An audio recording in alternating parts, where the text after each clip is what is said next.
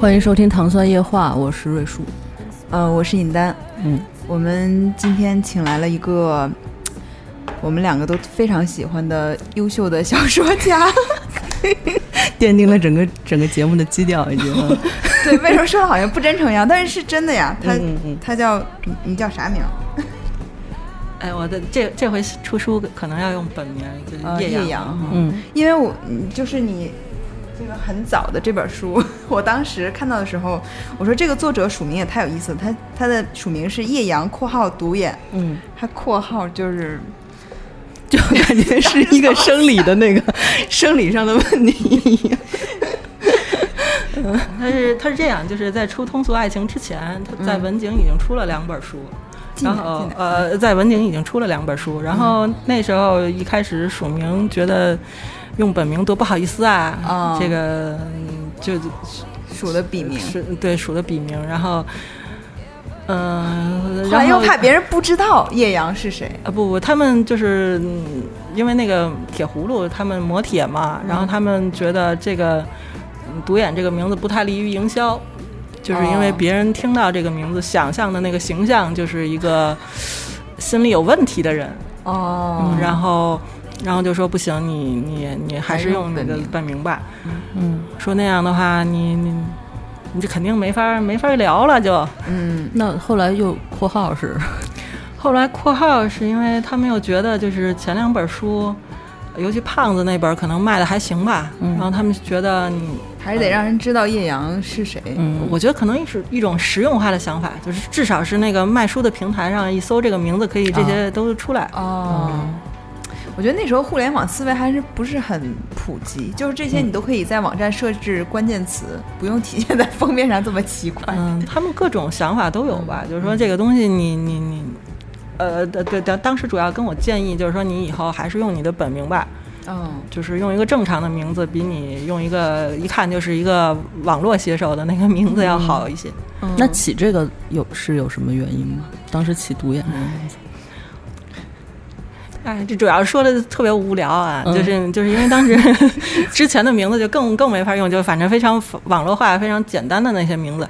然后那个当时要起这个这个这个这个笔名的时候，后来哎，然后后来我我就在宿舍上铺躺着，然后因为我特别懒嘛，嗯然后我就跟我的同学在讨论这个问题，然后他就说：“你看你这么严肃的问题，你都不抬。”不抬脑袋，就是我的脸压在枕头上，只有一只眼睛看着他，他就觉得你你看我在这儿帮你出主意，你一点都不尊重我，你就叫独眼吧你，嗯，就是一个非常偶然的，那个不负责任的朋友还有来往吗？对，有有有，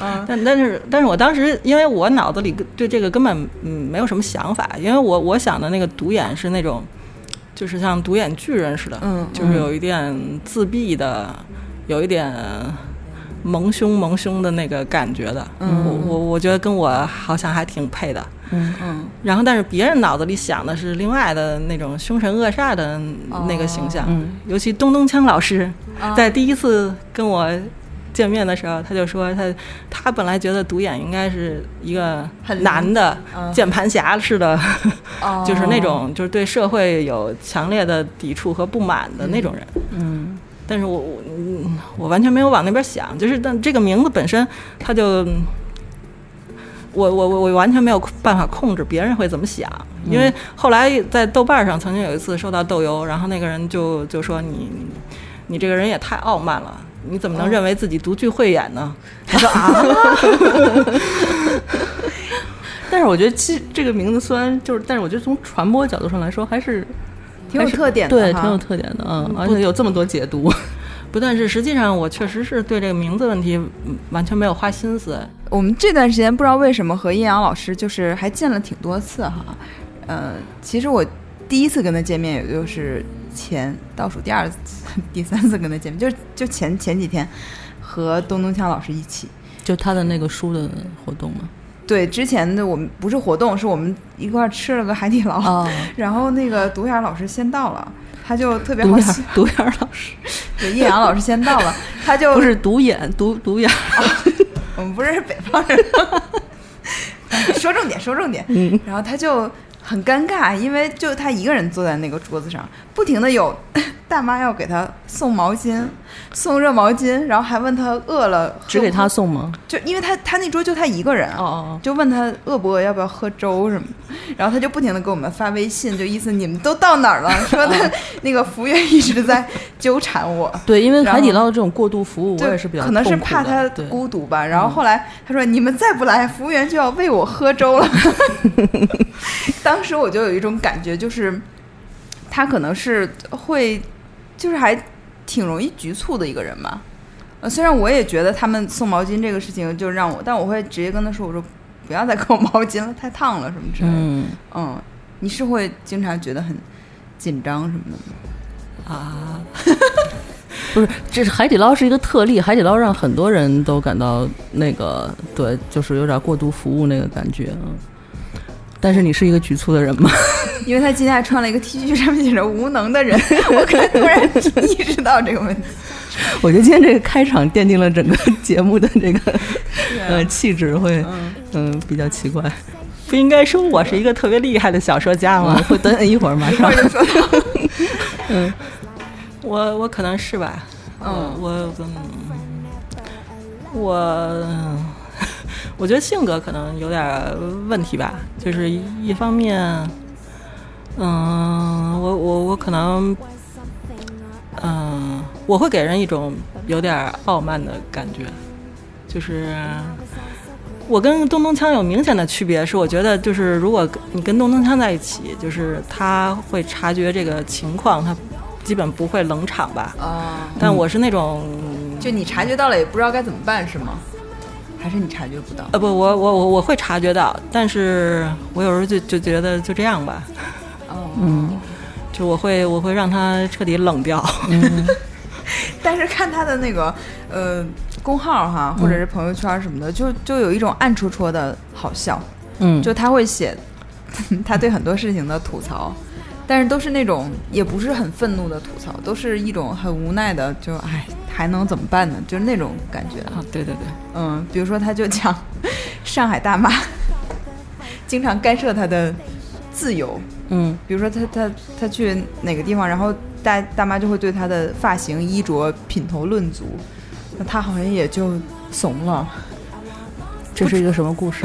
啊，是这样，就是我我我之前去上海，呃我我经常每年可能有几次会出差去上海参加活动什么的，就是我我一去上海就飞机一落地我就开始很紧张，嗯。就我会尽量在那个上海的虹桥机场啊、什么浦东机场啊找一个离主线最远的厕所上厕所，对，就是因为你你到一个人多的厕所吧，就是尤其是那儿会有排队的情况的时候，他们就会看我说你是男的是女的，啊，而且而且我觉得上海比较典型的问题是，他们虽然大家都在这个队列里，而且他们听到了别人在问我，他们还会不放心，还会再问一遍，嗯，就是会表示说你你你应该来这儿吗？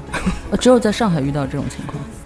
嗯，就因为，嗯，我觉得因为是其他一些城市吧，就是他们会觉得我是一一个不太方便问的人。就比如说，如果要 如果你要去广东的话，嗯。他们彼此之间会用粤语交流一下，说你看这人是男的是女的，但但是他们不会说先直接来问我，嗯嗯。啊，然后你如果在北京的话，大家就特别 calm down，就是因为 就会感觉到好像北京反正是打扮男的也行是吧？随便吧，都可以。对，就是就是北京，可能他他就会觉得这事儿好像别人都不问，我也没必要问，嗯就是会有这个这个感觉。但是在上海，就是每个人都认为我有责任问一下，嗯哦，那还挺尴尬的。嗯，这个哎就和对这些发生的事情，在你身上，我觉得就会变得更加尴尬。就是因为你有一些人吧，问完你之后，他会觉得不好意思，就说我好像不应该，好像赶你不让你上厕所似的。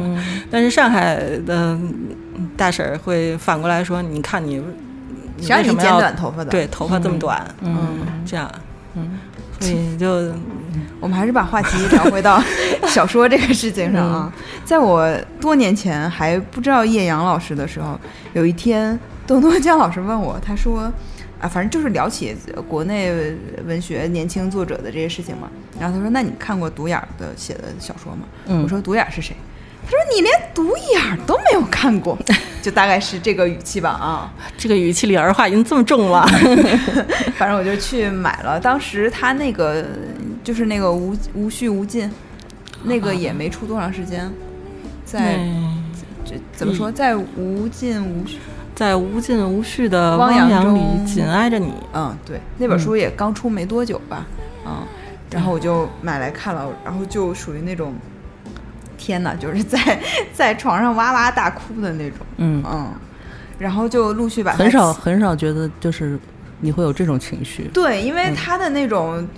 他的那种描写吧，他也不是特煽情的那种，不是那种，比如说汉斯季默那个电影音乐一起 来，嗯就是让你就是你哭吧，就是你就必须得哭。他还不是那种，他就是，呃，就就是写的好像都是很日常的事情，但他那个情感就积淀到那儿了，你嗯就是产生一种，啊、就这次我重新看《通俗爱情》的时候，我就有，就里面有一个人他说的话，就是我看的时候的感觉，因为易阳老师经常写一个窝囊的中年男子，他在 他的感情中总处于一种怎么都不行的状态。对，爱也不说，嗯然后那个呃，他的付出他也不说，他的各种苦痛他都不说，他就自己默默承受着。然后另一方那个女的呢，就也很爱他，但是又一方又折磨他，或者说他又有自己的理由要离开他，嗯。就是这个势头是不可挽回的。嗯。在通俗爱情中也是这样一对故事，但是其中有一个主人公叫廖俊，他说了一个，他说你们俩笨蛋，我觉得这就是我看他很多故事自己心里的那个感受。嗯，我不知道别的你是着急的哭了是吧？就不是就是我也想知道这怎么回事，说就是那种是吗？不是哭了。是一种真实的绝望啊，嗯因为你觉得。你觉得事情就是这样的，而且我觉得他，你里面的很多主人公就长了一张王志文的脸，他可能就是那样的人，嗯你就觉得都很好啊，两个相爱的人为什么不能在一起？嗯。但我觉得好的、嗯伟大的小说，好的小说都有这种结构啊，就是憋两屈的两难，就是一种嗯怎么就是两边取舍不不定的那种。对，嗯讲讲吧，怎么回事？啊，什么什么为什么写这么憋屈的爱情故事？为什么写那样窝囊的中年男人？啊是你吗？是你吗？啊？不是不是不是，肯定不是我啊！嗯，我爱情生活极度顺利，我 对啊，就是跟你个人好像差别很大的，听你对啊单说，嗯，嗯，啊，就是你的你的整个创作的这个，就好像是对，不是你的，你的生活的影子在里面投射的很少，嗯但是又很真实。为什么呢？不不，嗯，我觉得呃其实嗯真实也谈不上，还是比较狗血吧。我觉得那故事经常发展发展就变狗血了，但是，嗯，我想想啊，因为我写小说，我我主要是觉得就是小说就像玩游戏一样，就是给我一种能带入到别的角色里的感觉，嗯然后。嗯，这个角色他自己会有一套逻辑，然后，嗯，他，我我我经常写那种故事，主要是因为我觉得这个人很人的一个重要的为难，就是他的生活境遇和他的感情之间，他会有一个纠缠的关系。就是他的感情，可能他非常深爱的这个这个红红色的杯子，但是有可能这个这个红色的杯子，一个是他自己会有一个想法，就是他他喜欢的人，他会有自己的想法和追求。那么你就基本有一个基本的抉择，就是你你你是让他跟你好，还还是让他去选择他要的东西？嗯这是一个很基本的命题。嗯因为我选的这些男主角吧，他们通常来说都会认为自己这边不太好，就是不是一个生活必胜的选择，对，嗯。没有好到说你跟了我你就走向人生巅峰，你就嗯，怎么样了？那这样的话，如果他很爱那个女孩儿，他又觉得他可能应该有另外一个高度的话，放他自由是吗？嗯，对，就有点这样的感觉吧。但是它里面的那个男主角吧，虽然就是外人看起来是很窝囊的哈，但他又很纯真，又非常的伟大，就是有，就他的嗯经济境遇和他本身的人格品格好像又是两回事儿。就你发现这个问题了？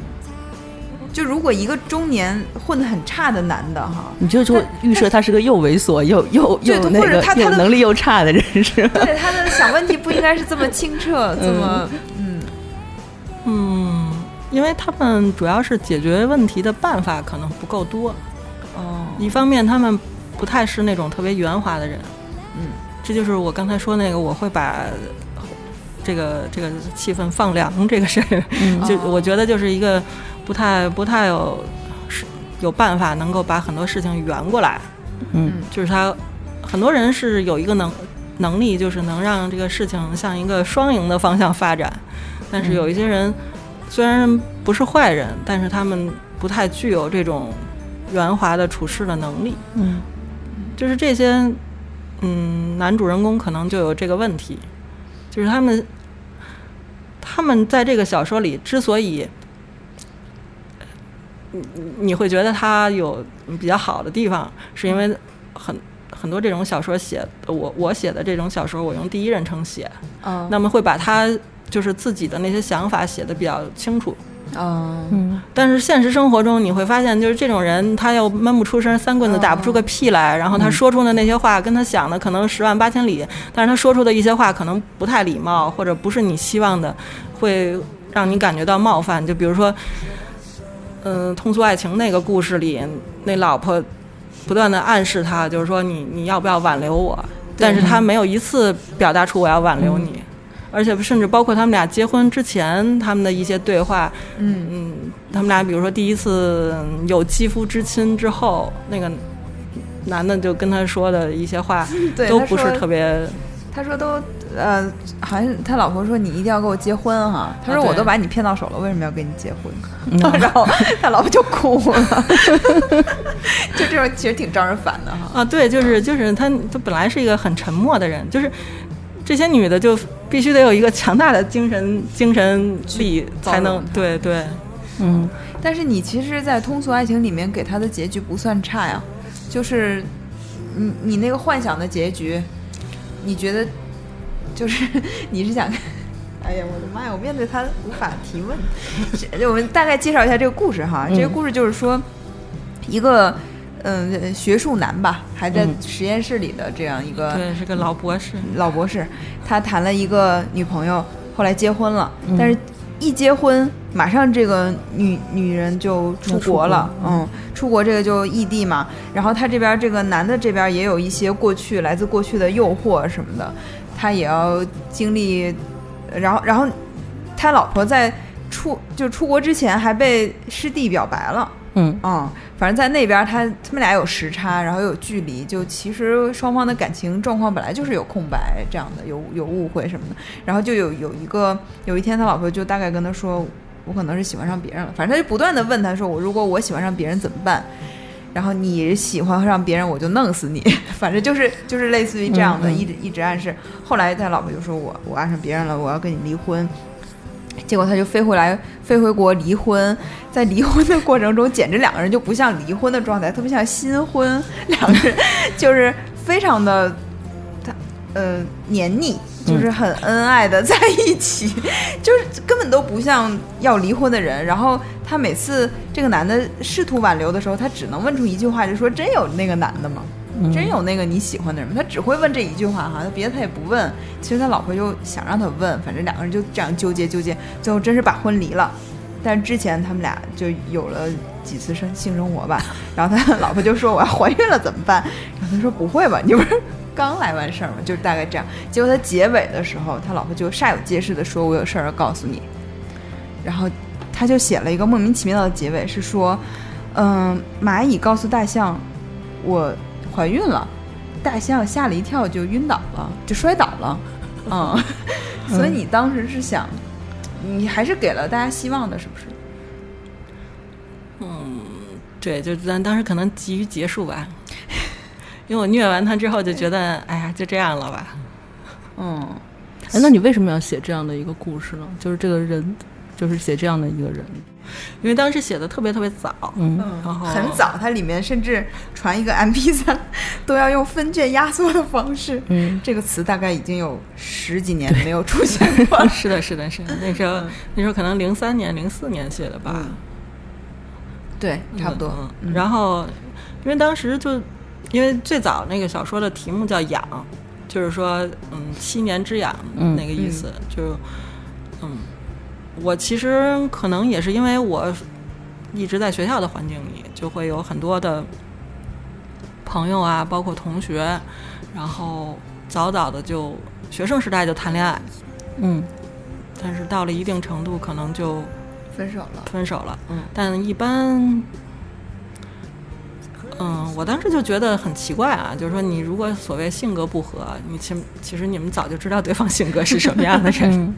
然后但是这种事儿也非常常见嘛，而且当时我觉得一个我特别好奇想体验一下的点，就是说很多人在知道自己要出国，在马上就快出国的那几个月，他会谈一场恋爱，然后就出呃一一方就出国了。嗯出国之后，大家有那么半年一年的异地，两个人就分手了。嗯就这种情况特别常见，嗯我就想知道一下这是什么感觉。哦，所以写小说是你就是嗯叫寻求解答，对问题寻求解答的一种方式吗？可能是吧，嗯，因为我我对这种感觉很好奇。所以易阳老师已经算是手下留情了哈，还让这两个人就有机会复合。呃，但是对，但是就是我我自己感觉就是会有很多误会啊，就是其实就是这个编码解码的过程，就是这个解解码不太对。就是我想要传达的东西，可能是因为时间、空间的原因啊，什么，就是互相吧，互相有一些误会。嗯，而且现在这个时代，其实通讯还挺便利的，你发个微信、视频什么的。过去打电话，你你写打电话这个太绝望了。经常他媳妇儿就说我卡里没有钱了，就、嗯就挂了。因为那时候 IP 电话嘛，就是你、嗯就是我小说里写的那个时代是 IP 电话嘛，然后经常用那种长途卡打，尤其跨跨国这种长途，打着打着就没没钱了，嗯很正常。然后他会，因为你在那个听筒里会听到那个滴滴滴滴滴提醒你这个卡要没钱了，没钱了嗯嗯然后你如果不想不想让这个对话卡在一半儿，就是会先告诉他我这没钱了，我只能挂了。哦、嗯对我也有过这个，卡里几毛钱说，我再跟你说一句话啊，我这就剩四毛钱了，什么之类的啊。对，这还挺有意思。前段时间那个有一个理想国和李主办的那个比赛，叫匿名作家，嗯。就是大家投稿的时候都是以编码的形式，匿名作家零零一、零零二都是，然后大家就往上发，谁也不知道是谁写的，呃，然后最后的那个决选决选名到哪个阶段开始说是可以公布谁是谁了？到没有没最后是吧？最后一直到最后决赛，嗯，评出来的时候，然后当时你写那篇，其实好好像很多人一下就猜出来了吧？嗯，没有啊，是吗？因为我我其实没有活跃在作家圈里，哦，对，就他们不太就是匿名作家，其实有很多人写了一个他自己比较典型的、比较顺手的那种小说，嗯但是你必须得脑子里有这个人，你才能对得上。就你觉得他至少会参加这个比赛，嗯你才能猜出这一篇应该是这个人写的。我我写的那篇其实很像我写我会写的题材和写法，对，但是大部分人因为你脑子里啊，对，脑子里没有我这个人，所以他们没有猜到。嗯，而且那个易阳老师在参加这比赛之前，就是好像试了好多种其他方式的小说，就是悬疑啊，嗯、呃那个嗯、什么来着呢？古就是古代的那种，就是反正就很反正试了几次吧，然后可能很长时间没有出版了，所以大家好像对你已经有点儿。你远离了公众视线，应该这么说。这有终于把我塑造成一个伟大的小说家了。但是凭借这一篇就强势回归对，了，重新回到那个视野。对，，因为这一篇就当时写的时候很多好评嘛，然后专家评审团对他的评价也很高，进入到最终的那个三篇三篇的那个名单里面。算是吧，但是我我我其实觉得就是一个是，有的人可能，嗯，我觉得主要是大家可能每个人其实写的吧，是因为他对这个竞赛的看法不一样。哦就对我来说，是因为我觉得没有人知道，没有人会想到是我写的。嗯然后我当时正好有一个想写的题材，所以我就不是写完了之后就发给他了。但是别的人他有时候他会有一种另外一种反向的偶像包袱吧，他就觉得我要突破一下我自己，接这个匿匿名计划写一个不像我写的小说。那这样的话，他可能会影响他最后，嗯，在这一系列评审之中的大家对他的看法。甚至有的人可能故意写的像另外一个作家，嗯，就这些会人家就拿了首奖。嗯啊，那不那不能这么说，没事儿没事儿，嗯，就是他这篇写的就非常好啊，就是当时我和东东锵前二十分钟吹的那个彩虹屁，就是针对这一篇的，嗯因为好久没看你写这样的故事了，就觉得又伤感又觉得很过瘾，嗯，他讲的也是一个窝囊的中年男人，突然发现婚姻出现了问题，这个问题就是老婆不跟他说话了。嗯但是还有身体接触，那么是为了什么？为什么？对，他就其实你你 走进科学，对，哎，其实你就 你刚才说那个，我也想到，你就这个给他找的这个理由是挺狗血的，但是呢，你就他写的东西就是再狗血，你也觉得特别合理。什么？为什么呢？我可以说吗？你你说吧，没关系嗯啊，对你也不是悬疑小说，对吧？他就是讲那个他们俩是因为目的结婚的，这个目的是就是要结婚要小孩儿是吧？呃我自己讲吧，啊，你讲吧，你讲吧。他那篇小说就是说，这个这个这个男的，这个男主人公发现自己老婆已经，呃，三个月没跟自己说话了，嗯然后他就想，为什么？一开始想的是我要想清楚这为什么我哪儿惹他了，他这肯定是对我有很大的意见。然后嗯等他掰扯这个事儿的过程呢，他就觉得很快就又过了三个月，就相当于他六个月没说话。然后他，而且他觉得，就老婆是一直在躲着他，无视他，就是两个人即便都在家里，他老婆也不看他一眼。嗯他就觉得这事儿要完蛋。他们俩结婚的时候，其实不是因为两个人特别相爱结婚的，是当时这个男的是因为家里有比较大的甜蜜的压力，就是说你赶紧结婚吧，你也老大不小了，就是他的这个亲戚们不断的要给他介绍相亲对象，他就觉得很烦。嗯。但是他想找的女孩子呢，是那种内心特别强大、自主的，就他希望就是不要，他其实主要是一种不负责任的男人的想法，嗯。就是说我我不想为这个女女孩子的这辈子负责，所以她最好是一个特别强大的人，她可以带动我，但我不会对她造成任何伤害和影响。嗯他想找这样的人，但是这样的人其实不太容易找，尤其两个人如果相爱的话，这个女方通常还是会柔软一点儿。嗯她就觉得，哎，这怎么办呢？我想找这样的人，我又找不着。然后他别的人就给他介绍了这个女孩儿，这个女孩儿因为目的很明确，就是要三十岁之前生孩子。嗯那么他们俩就一拍即合，然后先搞孩子，确定怀孕之后再结婚。嗯，然后但是结婚典礼过完了之后，嗯，这个女孩流流产了。嗯后来又怀孕又生，啊反正总算是在满足了她三十岁之前把孩子生了。他们俩就养孩子呗。这男这男的对家庭生活的一切他没有什么意见，嗯但是他就是觉得这样挺好的。嗯可是呢，他又觉得其实这女孩也挺辛苦的，就作为孩子他妈也挺辛苦的。然后，嗯，他也没能像自己预设的那样对孩子特别冷漠，这个孩子还是挺让他牵挂和喜欢的。嗯他也想在不断的在家庭生活里多帮上一些忙啊，多付出一些。他们本来结婚之前说的特好，就是这女孩就说了，孩子的事儿全我管，什么你都什么不用管，你不用在这事儿负任何责任。嗯。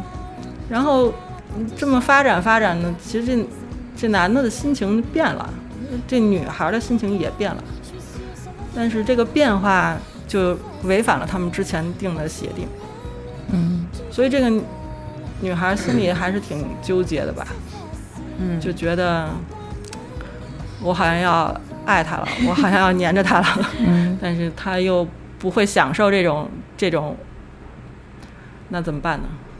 就冷战，是吧？嗯，然后呢？又离婚了，啊，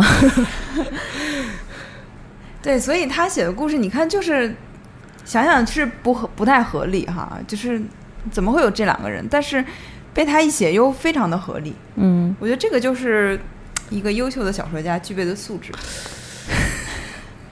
对吧？他能把就看似不合理的事情，他通过他的那个，我觉得是整个大逻辑是有点问题的。但是其实每一块是是很真的，就是每个细节是很真的。对你一看你就看进去，你就嗯觉得哎呀，对呀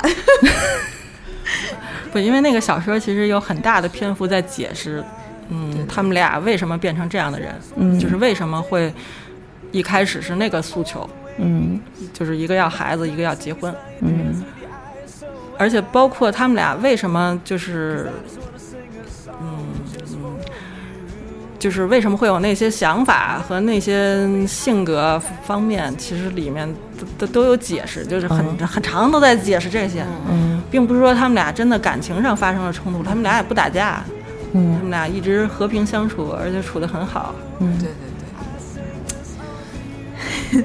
所以你你你想说什么？啊，这大的逻辑，没有这的对，那我主要是没看过这个这个原文啊，可能对，因为 就匿名作家里面有一些，我也即使知道他后面他是谁哈，我也觉得这个作品是不合格，或者说至少是我不觉得特别好的，就不说是谁了。但是哎，那你们当时做这个活动的不是我做的，是李想国和李。呃啊啊那做这个匿名作家的这个活动是初衷，就是他想要他们为什么要做这个？把想名字哦，就是张玉然的初衷是不是想让大家都在公平的情况下，没有名气渲染的这种情况下进行比赛啊？对他有嗯，我我的理解是他有各个角度的诉求，一个是他想做一个带有事件性的事情，嗯。要做一场比赛，但是他又觉得，如果说大家是顶着自己的名字来比的话，你怎么就是在写作这个事儿上就会出现那种文无第一、武无第二的那种感觉，最后就变成，嗯、你怎么判断是谁写的好，还是说谁的名气大？嗯因为名气大的人看的人就多嘛，然后呼声也会响一些，就这个东西就会变得没有办法平衡，所以他就考虑用这种赛制来解决。嗯。反正那他那他这种参赛，他是就是都是自自自愿，不是邀就是主主动、邀请两两个方面吧，一个是他邀请了一些人参加，然后同时他通过跟腾讯大家的合作，在网上相当于采、呃打开了一个口。公募那种对对嗯 就是我想说，当时就看完他的，我就觉得他这篇是我可以推荐给很多人看的。嗯包括那个，因为我我工作的单位也有很多年轻作者嘛，他们老问我，就是啊、就是我应该怎么写，或者他老跟我探讨这个问题哈。嗯然后我有时候就会把易阳老师的作品发给他，就说、嗯你就这么写就就看看吧，就是其实也不是说照这么写啊，但是有的时候你你怎么去，就是不说指导，就是你怎么去帮助一个作者成长，你也不能手把手的，或者因为编辑帮助也不一定是对的，但是有一些，比如说比较成熟的作品，我觉得呃风格比的比较跟他相近的那些就可以看看是易阳老师怎么叙事的啊。嗯但如果有一些就是特先锋那种，我也不会把他的发给他，就就这样看看。嗯所以就当时的感觉就是啊，易阳老师又回来了，带着他的 新作，叶阳老师到现在一直都是满脸惊恐的感觉，还是他 还是遇上海底捞的服务员的感觉。嗯那怎么办？那就是就是好呀，他是属于那种嗯，我我以我就像东东锵把它推荐给我一样，把它推荐给很多人，嗯就没有人反馈说啊我不喜欢这个，就或者说他写的不合理什么的。嗯因为我们也有一些，呃，女作者是以就是第一男称第一人称男男主视角写，然后有一些男读者就会说，这个肯定不是男作者写的，因为哦男作者不会想这么多，嗯 啊、但是他写的那个就至至少现在我也没有遇到这种反馈，嗯他是很。准确的，比如说他有一些话是明面上说的，是在双引号里面，但但他的感觉是，虽然是很像，就是像男男作家写的，但是男作家不会写这样的东西的，对对对对对，是不是？是不是男男好像男作家不会像他这么写。还是吧？自我认知的问题吧？嗯嗯就是就是说，比如说男性他对自己的认识，他肯定不是认识到这个程程度层面，对他嗯可能会觉得自己很合理吧，或者是怎么样。换一种视角写，是不是更有意思？可能因为我自己就性别认同障碍吧。啥玩意儿？问出什么了？哎呀，太愁人了啊！嗯不，这我怎么我不知道怎么接呀、对，因为很多女作家拿男性视角写，那她呃都过来回答说我性别障碍咋咋整？这啊，不是不是不是，就是嗯嗯，就他其实写出男性的很真实的东西，但是其实男性可能不太愿意去写这样的东西，就是他自己一个男作家不啊，会、对我不会写我我这样的东西。觉得是这样。嗯，就不会承认自己的的 loser 虚弱。是 是个 loser 嗯。就可能他们的性格里头还是有一些比较奇怪的地方，嗯尤其是因为我写这些的时候，还整个社会风气还没有这么丧嘛。嗯现在可能是另外一一个状态了，就是好像大家就丧，你可以丧出一个优越感来。嗯但是那个那些我写那些的时候，他只是只是，嗯，只是我觉得他们会在那个时候有那些想法，但是他不会把那些想法通过正常的途径表达出来，不会公开说我、我其实。在跟你说一些很渣的话之前，我前面想了一大坨嗯嗯。什么什么，嗯那你觉得你的这种对感情的认知，就是或者人人物的行为模式，是不是一直活在一个特定的时空？就是可能是早几年，不是现在这个状态。好像不是吧？我好像写的人越来越渣了。因为你最新的这个就是还马上出版的这个，我还没有看到哎。啊，叫什么你？都看过，叫《请勿离开车祸现场》。嗯，是新书哈。对，嗯，反正前两天我见到你的编辑，他说我觉得这一本是不太一样的。他说，嗯，呃，我我我我觉得我我我我主要写的那些人，可能在跟我一起长大，嗯就是想法会变得更加复杂。啊，但是我真的看你新写的那个，就是匿名作家那篇，叫《我们是如何走到这一步的》。嗯我觉得这个男的就还是活在十年前吧。我觉得我写的人，看他应该还是有一定的真实性的。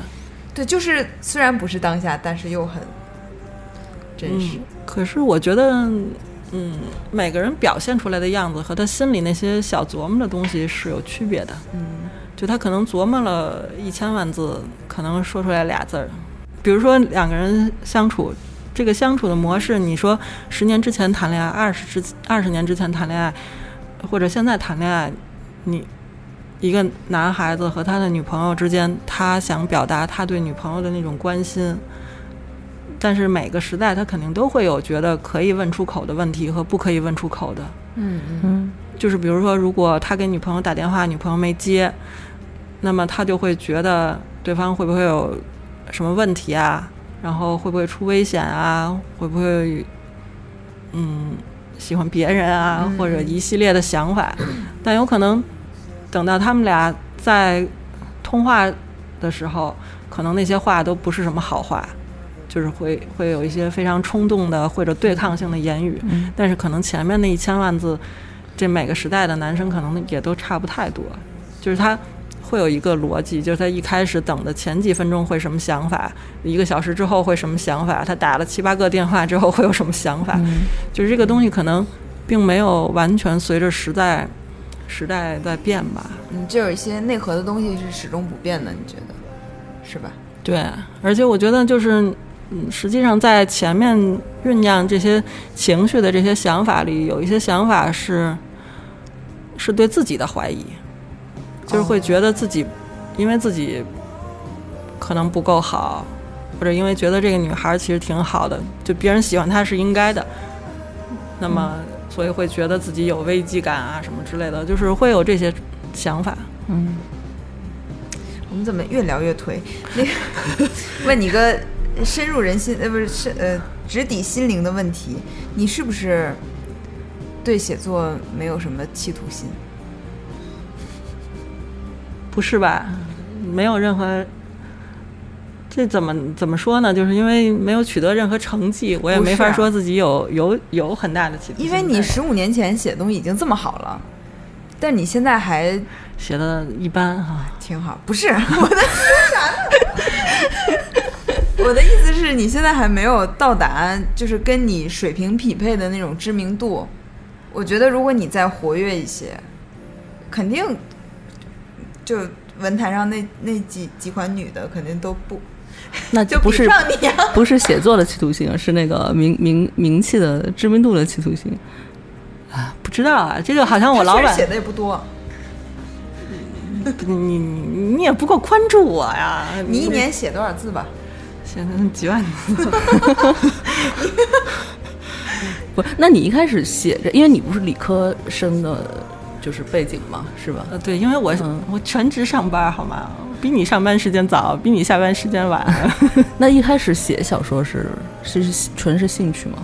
我其实一开始写小说是上大学的时候写。嗯然后包括胖子什么的都是读研的时候写的，读研的时候最轻松，因为那时候我我老板是一个嗯非常 nice 的人，我们有一些空闲的时间，每天每天写点儿，每天写点儿，然后发到那个水木 BBS 上，然后大家讨论一下，还觉得挺好的。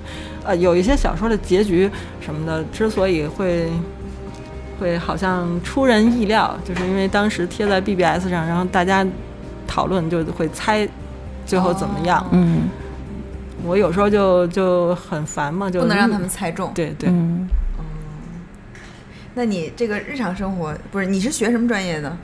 我是学建筑设计的，那你是会画图的那种，就是 CAD 什么的那种？嗯，曾经会吧，然后但是我后来在建筑杂志工作，所以我最近二十年可能都没。二十年太长了，不不，那最近可能，我想啊，零五年之后都都不太画图。我有一个，我上学的时候就有一个迷思，因为当时喜欢过一个建筑系的男生，所以就好像就去了解了很多建筑系的生活。其中有一个人说，就也不是，我就经常在他们的板块里视奸他们的生活，然后，然后让我特别不能理解的一个，他们经常说啊，我又要连夜画图了，我又要半夜画图，我又又要开始画图了。就说这话的时候，可能都十一点了。嗯，开始画图什么之类的，这就让我不明白为什么不能白天画呢？不是你喜欢一个人都是从这个学术型的喜欢上，就了解他的专业不是不是，也看。就是在看看他们聊什么的时候，瞬间顺便发现了这个让我很疑惑的点。嗯因为这个，嗯，建筑设计可能跟其他的设计都一样吧，就是设计行业本身，因为你有一个很长时间的酝酿，就这个酝酿一部分是你懒得想，然后一部分是最后来不及了拼命想，但是在这个想的过程中，你会不断的否定自己一开始想的那些想法，不太会有，嗯，很少会有人一开始一个方案一直走到底，他就会不断的觉得我这儿需要调，那儿需要调，调着调着就就从根儿上就完全推翻了。哦，所以，嗯，建筑系每个学期大概有两个大设计，就是每个设计课可能是八周吧，然后最后，嗯，中间会有一次平图，然后最后会有一次平图。那么在平图的时候，你要拿出很多张图来讲你这个方案。演变过程是吧？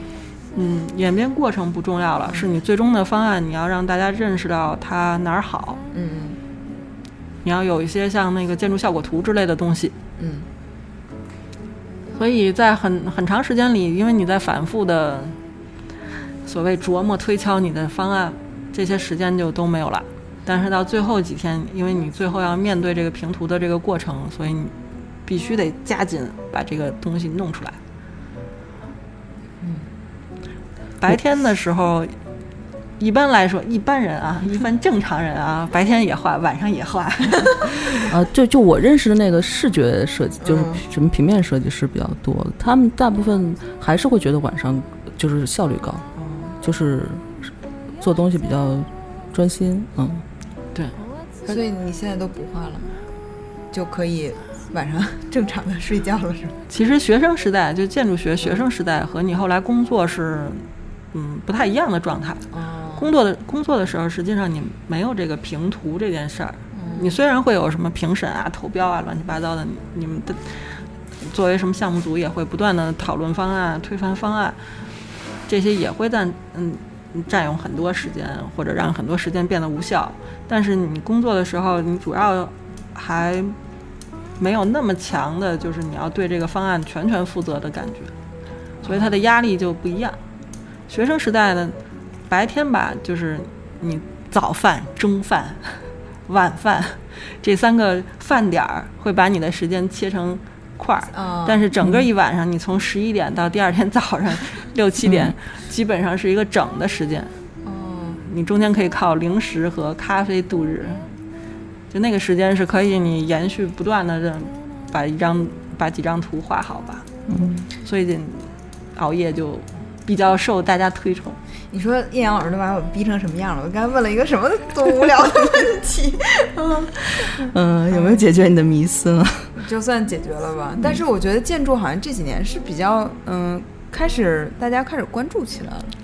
之前好像因为出了一些网红的建筑师，可能是因为，哦嗯这是我觉得，嗯、之前好像建筑是一个离我们比较遥远的学术探讨的话题，但是现在互联网上任何的事情都可能变成网红。比如说有一个那个号不是靠去河北看各种奇葩的建筑和什么就哦红了嘛，史蒂芬那个，啊然后包括那个前段时间贝明去世，嗯又把这个建筑的这个话题又重新弄了一下，然后还有现在大家也会关注，比如说一个城市机场啊，然后什么大剧院是哪个是建筑设计师做的什么的，就好像现在变成一个社会大家都会关注的领域。过去嗯并不是所有的大众都会关注这些。因为以前可能没有那么多可展示的东西，嗯以前你你很少会看到哪个楼就是让你怦然心动，有嗯。有一些感觉，想骂他或者觉得特别喜欢，觉得特别好看。嗯。但现在最近，尤其可能二十一世纪以来，嗯。这个建筑会变得比较跟视觉化的东西很呃有关系。嗯。这些视觉化的照片啊，一些甚至设计图都可以到进入传播领域，嗯。甚至包括有一些建筑师长得好看，它也是传播的一部分。哦而且建筑可能是少有的，就是那种能够拿出来视觉化的工程领域的东西。嗯因为你比如说什么桥梁啊什么之类的，其实普通人不太好评价它哦也好看不好看，因为它的合理性更重要一些。嗯，但是建筑，你拿出一栋建筑来，你是可以评价它的。你还可以进入里面去体验一下。对，嗯就是它也变成大众可以参与的一部分。一部一方面是这些建筑你可以进去，尤其是公众型的文化建筑，甚至一些教育建筑，你你都可以参与进去。另外是你你讨论这个，你没有什么负担，你不需要完全懂所有的建筑设计的知识，你才能嗯评价一个东西。嗯，那你之前是不是参与过一个叫呃保护胡同的嗯项目？啊，我们实际上是因为我所在的单位，嗯，连已经在前面一七年、一八年都在做北京设计周白塔寺片区的活动。哦，然后白塔寺片区呢是一个旧城片区，嗯。嗯，它有比较典型的这种北京胡同的一种治呃肌理，嗯。但是它呢生活条件那儿的居民的生活条件也相对比较差一点。嗯嗯，然后北京设计周期间呢，它是希望一方面是让大家能够，嗯，就当地的这个运营公司，还是把他收的一些空的院子拿出来，就可以让大家做展览，嗯各种什么展览你都可以做，因为大概北京设计周期间的展期只有两周左右嘛。然后呢，这个过程可以让大家去这个胡同里面看一看、体验一下，大概知道一下真正北京胡同的生活是什么样的。嗯因为往往网上讨论的时候，都会觉得，嗯，北京北京人好像，尤其你北京城里人，你这个房子一平米就好几十万，嗯。你你这个好像很富似的，但实际上并不完全是那样。哎，那个泡泡是是是就胡同泡泡是那是个马岩松的那个？啊对对。是是是的是在那片儿吗？不是在白塔寺，嗯嗯，但是它也是一个平房区，嗯它那个是改造过的那个小院子，嗯然后他家的那个厕所，嗯，白塔寺好像离一个牛肉面比较近。嗯 咱们这个主题 我们是我们这个主题是和易阳老师聊天，发掘他多方面的有趣。嗯，不光是写作，因为你不觉得刚才聊起建筑的时候，他是比聊文学他更顺畅一些的，是不是？好像有底气一点。对啊，所以你嗯，但是明明你对，他写的很好啊，你要、对啊你不要这样。他太谦虚了。嗯，哎，你之前参加过一个文学节，是不是？就是在秦皇岛的那个，呃，秦皇岛那个没有，叫什么阿亚娜？哎呀，那不是阿那亚是那个我们 公司的 阿那亚那边是我们公司另外一个项目，那个那个项目是。不是，是我们公司哦跟他有合作，帮他做一个建筑论坛。啊，所以你是以建筑呃媒体人的身份参与的是吗？呃，不是不是，那个那个时候，那是我们是承办方，我们把建筑师拉去那儿做那个建筑论坛的活动，然后他是正好阿那亚跟那个单向街有那个合作做那个文学节，那、文学节的时间是在我们之后，哦然后紧挨着的时间。那那我没有参加文学节，我不是他们文学圈的人。哎呀，我我要气死了。那么叶阳老师，你平时 你平时有什么兴趣爱好？已经开始这种片儿汤的问题了，是吧？太对不起你了。不是，我们看看啥能聊。嗯我刚才什么没说好啊？不是剪一剪应该还行，我觉得。我觉得把中。间尴尬的那些空白都剪掉其实我很怕那种很一上来就是掏就是啊。自己很有体系的那种嘉宾，我觉得那种就给我很大压力，我觉得不知道该怎么怎么去问，就是跟他这这套体系匹配的问题啊。但我觉得这种随意的还挺好玩的。因为我来那我来讲讲吧，你再想想，你想想你能聊点啥？那个有我有几次印象很深刻哈，一个是他发的那个呃，就是阿那亚嗯的建筑节是吗？建筑设计周嗯，建筑论坛啊，那个论坛。然后他发了一张他们和是可能是建筑师或者什么与会人员的合影嘛，他就很尴尬的站在旁边，身体有一点扭曲。我就说啊，这也太可爱了。这是一次，还有一次是那个上次东东锵老师那个活动，嗯就我们俩就是坐在那个亲友区哈，我当时其实已经坐下了，坐在另一个东锵朋友的身边，然后我就看阴阳老师进来，他就坐在那儿，他坐在一个当时我们俩都不知道是谁的人旁边，其实是那郝郝云，哎，郝郝宇吧？郝宇对郝宇，然后当时我就他一转头看到了我，我觉得他的眼中露出了求救的信号，然后我就我要来救你，我就马上坐到他的旁边啊。嗯就是，但是呢，虽然他是一个会给人，就是他他自己会有时候很局促，但是当时史航老师就点了你的名嘛，让你来谈谈东东锵那本书什么的，嗯，他又谈得非常好，又很大方，这个让我觉得，嗯，就我很喜欢这样的人。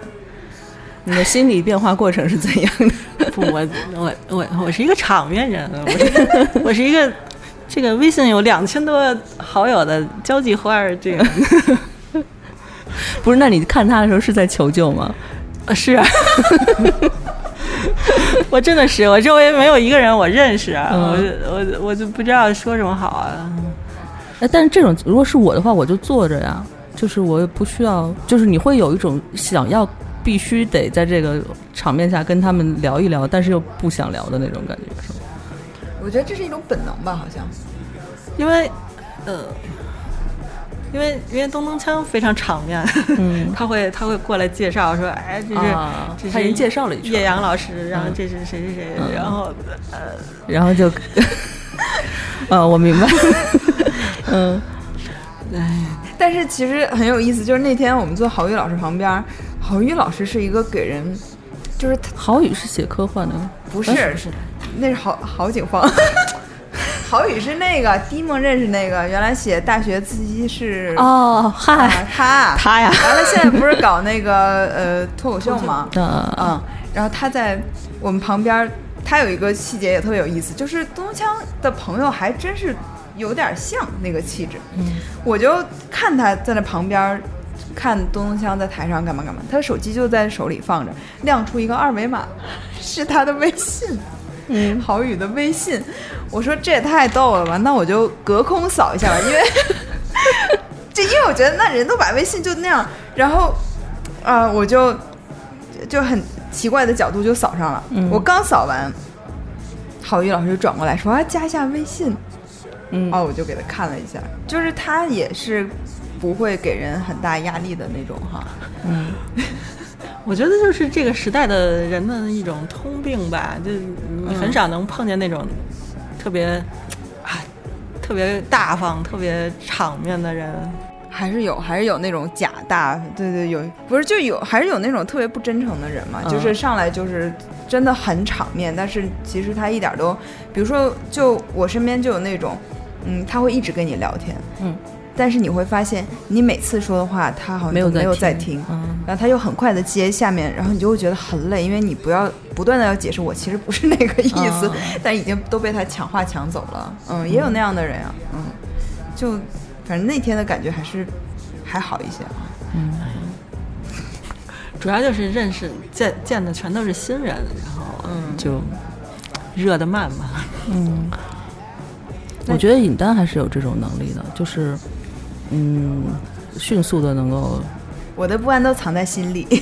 对，就是不不会，就有些人就就是大橘子，我刚才是想说他就有这能力，就是他不会，就是好像怎么都能有话题。就我经常会、嗯会会，就是你碰到这个人，他可能来自不同的行业或者背景完全不一样，他就怎么都能给你找到那个点，而且聊得还挺好的。这个我觉得是天赋。是的，是的，嗯这是一种超高的能力。嗯，那我再怎么吹吹你呢？你你这你的新书里面有几篇啊？是个小说集是吧？其实我知道，我让你回答一下怎么回事。已经都笑了，真的，他的编辑都发给我。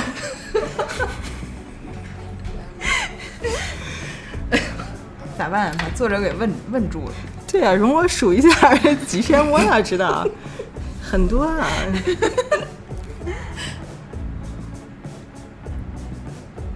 哎，真挺多的。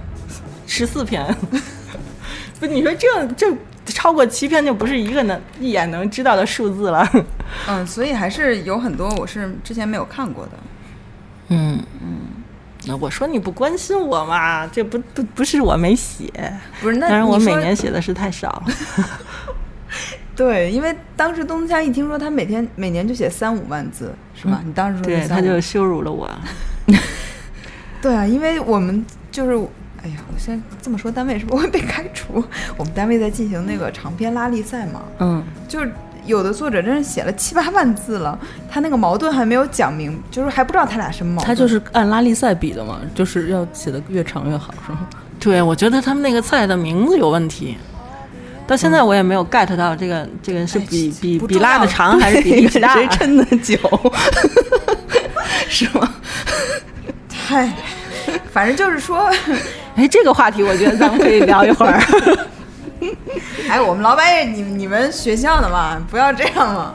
哎，我我跟校友没感情，这样吧。对他赛制其中是还是以，呃，可能还是以作品质量为最终的考核，因为一个是读者在投票，但也有那种就是观察团，就是出版社在投票，所以还有编辑推荐，权重不一样嘛。嗯，但是确实有一个就是，嗯、字数，就是字数多少是一个。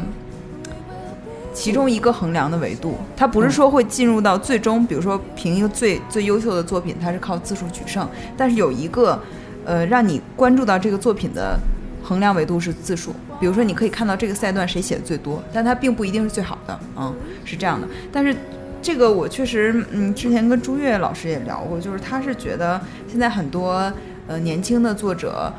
没有写长篇的能力，他是觉得连短篇都写不好，就为什么写长篇？嗯，但是现在很多，嗯，所谓的长篇，他可能说的并不是一个长篇小说，因为长篇小说它可能要有结结构啊，然后什么的，它可能就是一个非常非常长的故事。因为网络文学从它诞生的那一刻起，它就。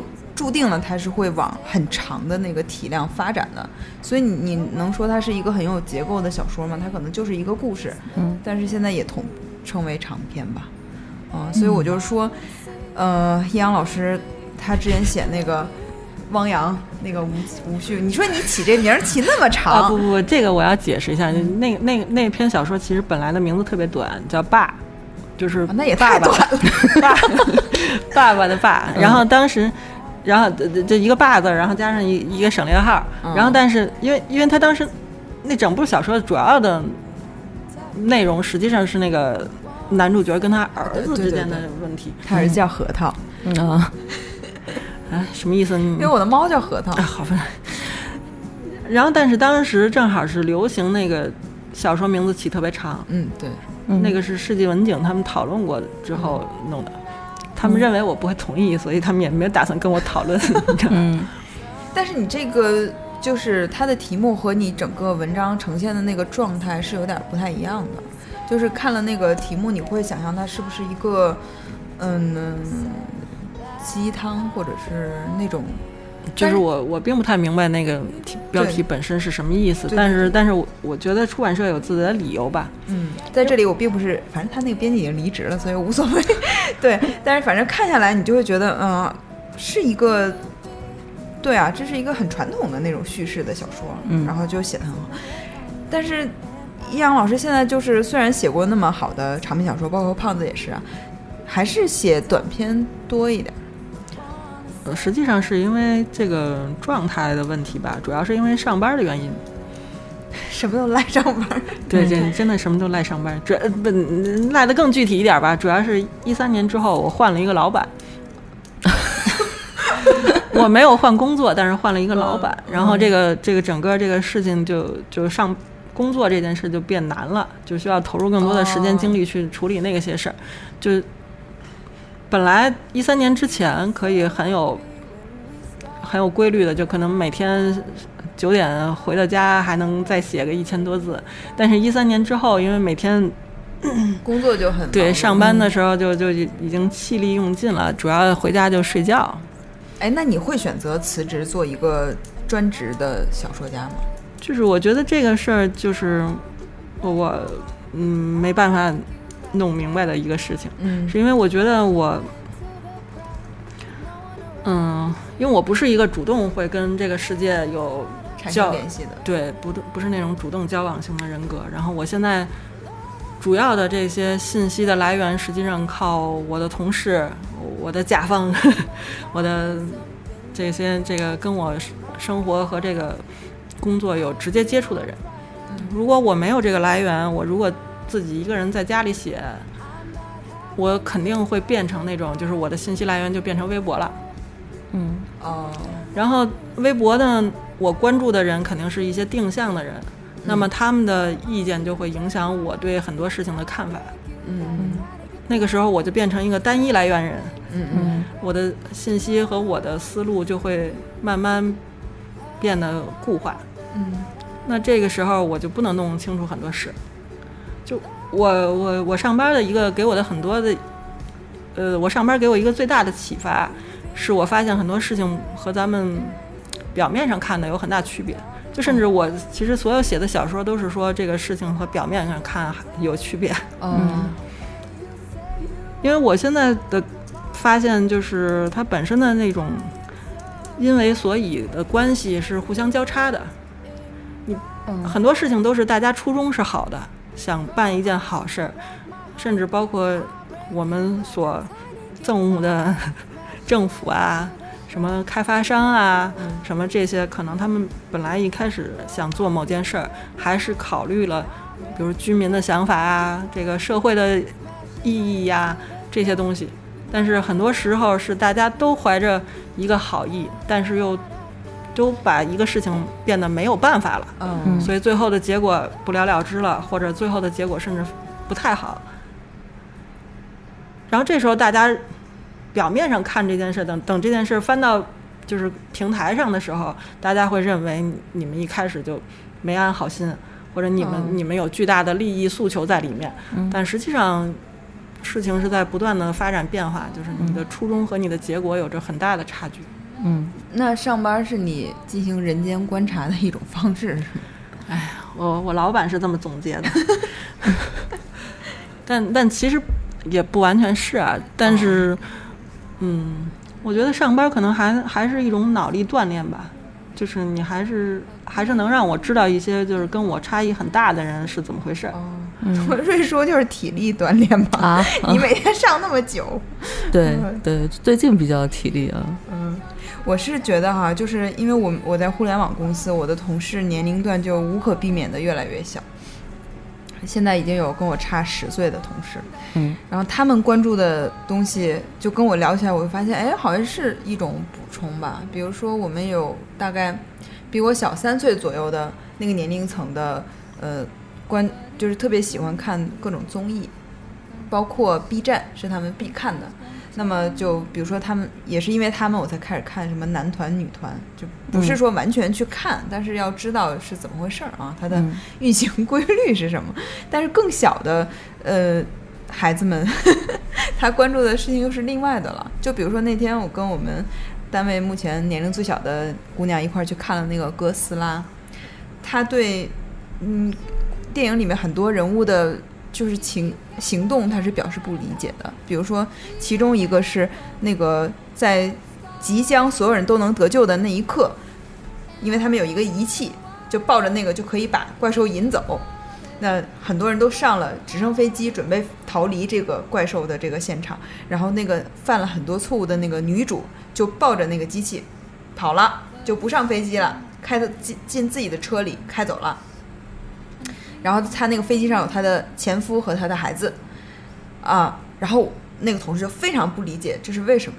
但是在我来看，这是一个经典，就很多电影都这么演啊，因为他就为了把危险引到他那边去，去救他的孩子和他的前夫，就是他爱的人，而且特别是因为这个错误都是因为他酿成的，这种就是很，就我不明白他为什么不不理解，他觉得应该怎么发他不明，他说啊，为什么又？他就我当时看他的肢体语言，就是在电影院里，他就摊开了双手，他就很震惊，他说这是为什么？嗯，我是觉得可能在他那个，如果他呃经受的那种呃阅读或者是影视的那个熏陶是另一套的话，是不是这种经典的情感的诉求他就不是很理解？嗯嗯，我我说不好，但是这是就比如说我可能会嗯把它记下来，这是一个样本这样的。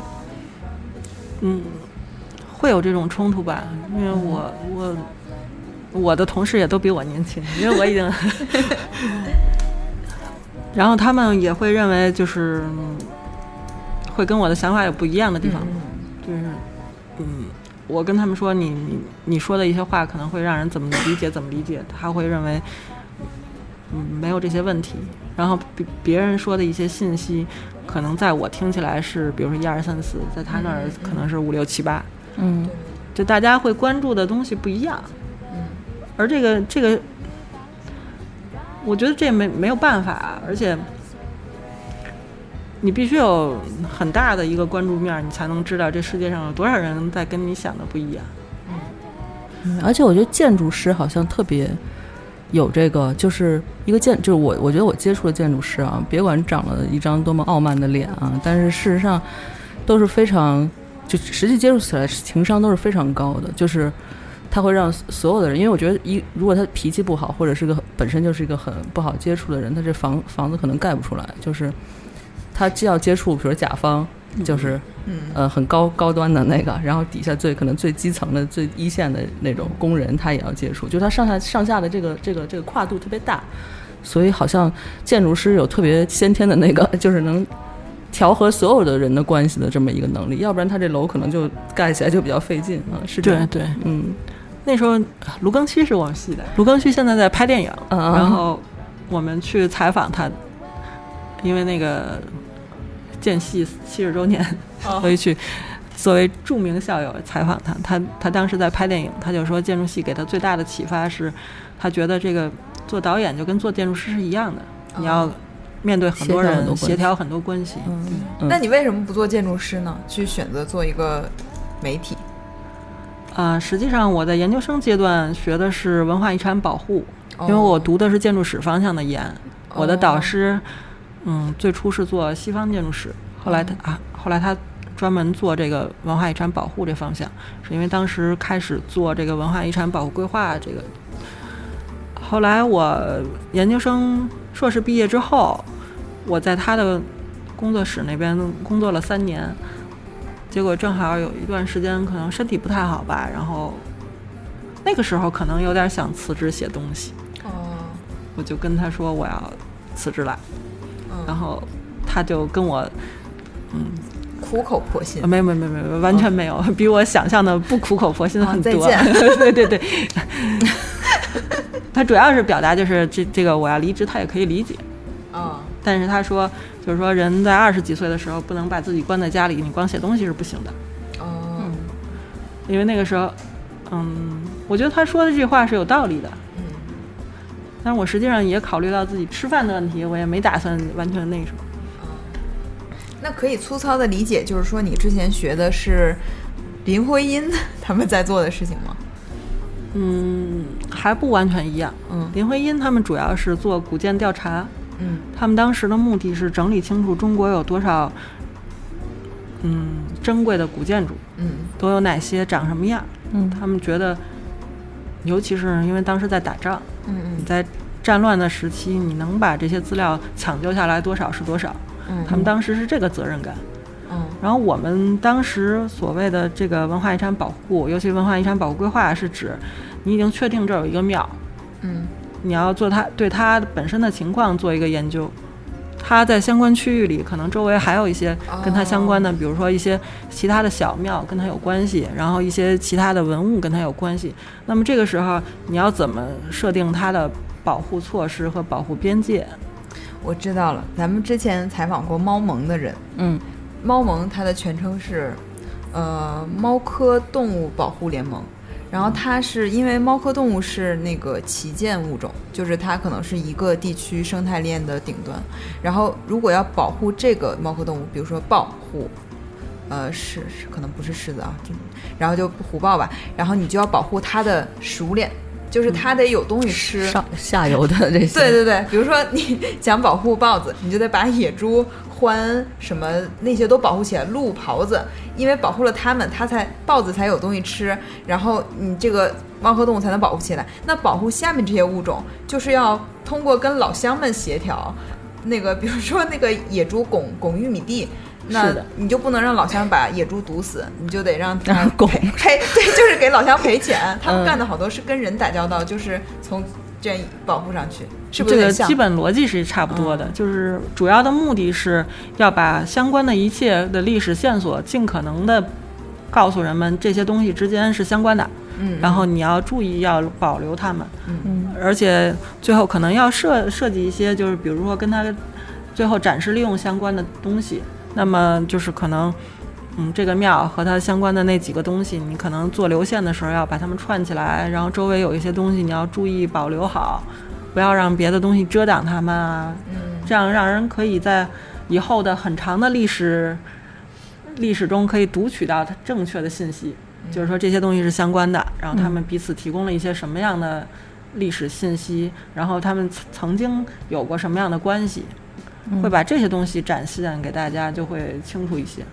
你看一个好的优秀的小说家，他就就像一个，就他一定要把这些关系都理清楚。他我觉得叶老师这么多年学建筑和建筑史什么的，形成的一种思维，是有利于他写小说，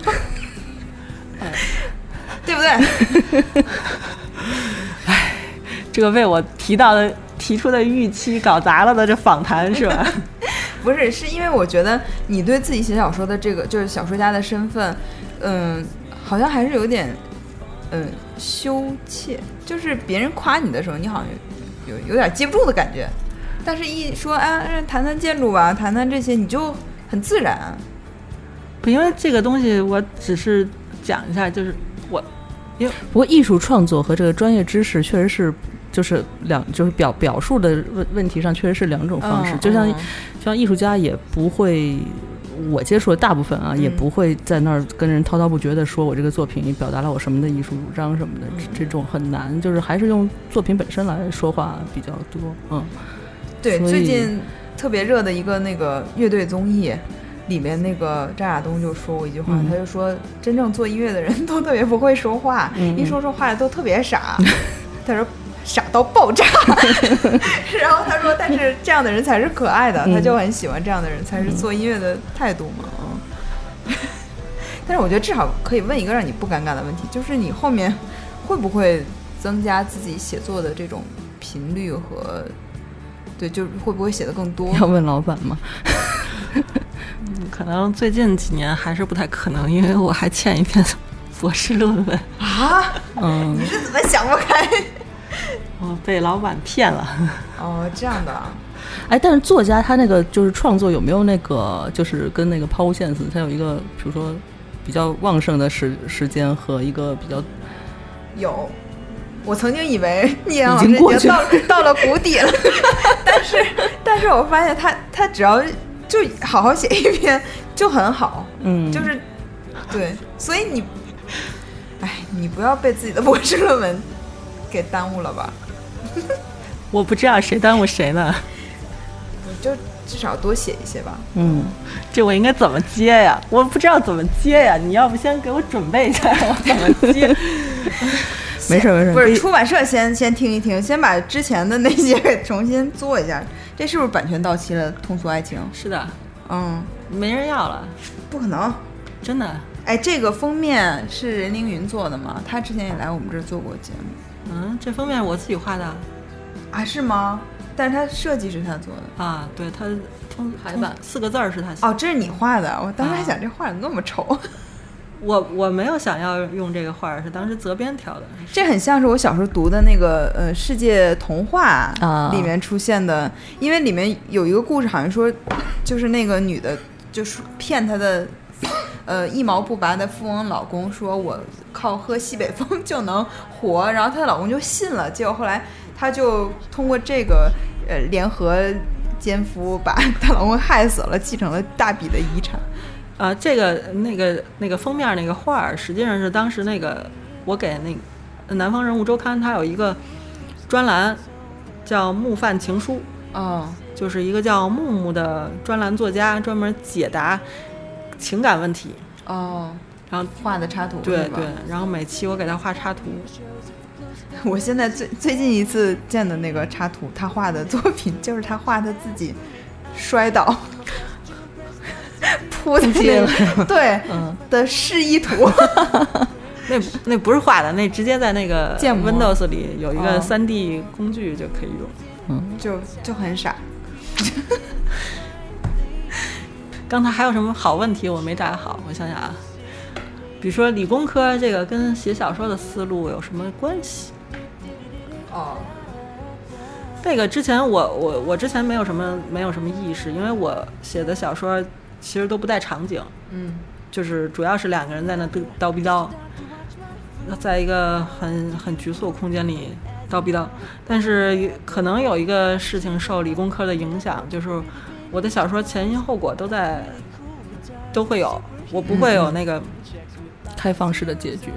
嗯，一般也不能说没有开放式的结局，就就是，但是它会有一个比较强的背景逻辑，嗯，就是这个人为什么会变成这样，嗯，就比如说这个父母对他的态度可能会影响他对感情生活的看法，他会变得更保守、小心一点啊，这种。它就会有一个比较明确的逻辑线在里面，不太会有那种，嗯，有的有的有的人写的短篇小说特别短，就两个人，比如说在一个环境下点状的接触一下，然后又有一些谈话，虽然可以反映出这个嗯主角们的这个性格和精神，但是不会不会交代他们为什么会这样。嗯但是我会，我一般都会写，嗯这可能是一个嗯，因果吧，就是会有一个比较强的因果在里面。但是可能会更多的被归为传统叙事那一套，就是比较故事比较清晰，它不是像那个后面先锋，就是像什么等待戈多什么，就是脑补太多东西，对是无因无果的就在这儿，然后也就也不知道怎么回事儿。嗯，是吧？嗯像等待戈多那种，我觉得那种先锋可能也是一个短暂的一瞬，不太不太会是整个文学的本身的趋势。嗯，那你平时都爱看什么类型的小说，或者是什么作家写的东西？我爱看呢，我最近看了《失明症漫记》和《复明症漫记》，我觉得挺好看的。叫什么萨拉萨拉呃马，是一个葡萄牙的对对对嗯我之前读过他得诺贝尔奖的那个《修道院记事》，嗯但那什么也没记下来，只记得他写那个帐篷床，就是那种欧式的那种嗯帐幔的床，然后他写上面爬满了跳蚤，哦，具体的其他的情节都不太记得了。那你就看这些，你会嗯对你的小说产生什么影响？就写法上面。我的小说，我觉得可能最早可能受王朔呀、村上春树那种影响会比较大。王朔的痕迹还是挺明显的。嗯，另外我可能，我觉得王朔那个比较明显，也是因为，就是王朔之前写过好多爱情小说，嗯嗯嗯，他那个爱情小说就也是主人公特别少，对，然后两个人在那儿哔哩吧啦说聊天的那种，而且他一般也都是城市嘛。嗯我觉得我现在写的可能跟他那个，尤其马上要出的这本儿，可能跟他就不又不太一样了太一样了，因为可能家庭生活会多一点儿，尤其是涉及到嗯养孩子呀、什么互相信任啊之类的这些问题。嗯因为以前更纠结于爱他怎么让他更幸福，哦，嗯现在可能不完全是这个吧。但是我觉得好像是可以拉他来聊一期建筑有关的。嗯因为我是我是之前跟编辑说，我说你们应该多发掘一下阴阳老师的多样性，他是个很有意思的人。但是后来发现，就还挺难发掘。不，我的有意思都不是有价值的有意思，那那种能公号一下阅读量十万加、百万加的人是有很大区别的。我主要是觉得我的这个，哎，就是在现在这个时代，我的可商业化价值是很低的。哎，就是影视版权卖不出去呗。啊，不完全是，就是各个方向上，哎，你你在那个比如说线下活动的时候，你会怕读者提问吗？我不怕读者提问啊。我其实不不是害怕那种，嗯，他们会问出什么你？就你有没有经历过，就问完以后你就好像无法回答的这种问题？那我就直说我我不知道怎么回答。大家主要还关心什么？就关心的都是什么呀？我是觉得他们不会问我什么的，啊，你之前做过那么多活动呀？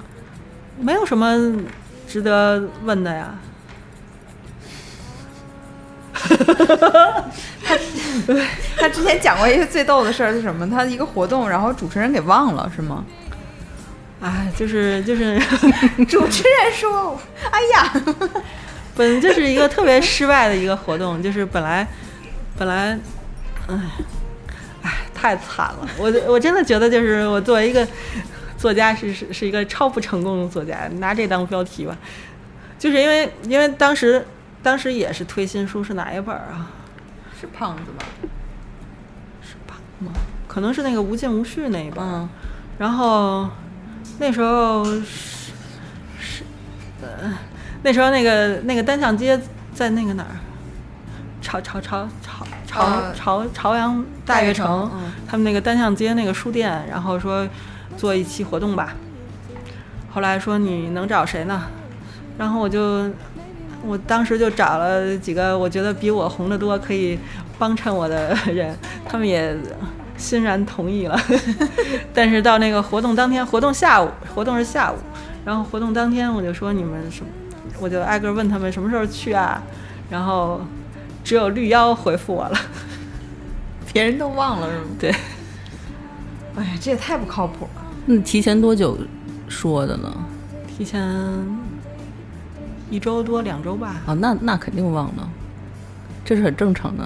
就你这这或对吧？至少得可能提前一两天还要再强化一下，对对对而且还要对一下流程，这样他们就不，因为因为我我没有觉得是我要通知他们，我以为是啊主办对活动主办方那个单向街书店的人会会再跟他们敲定这个事儿。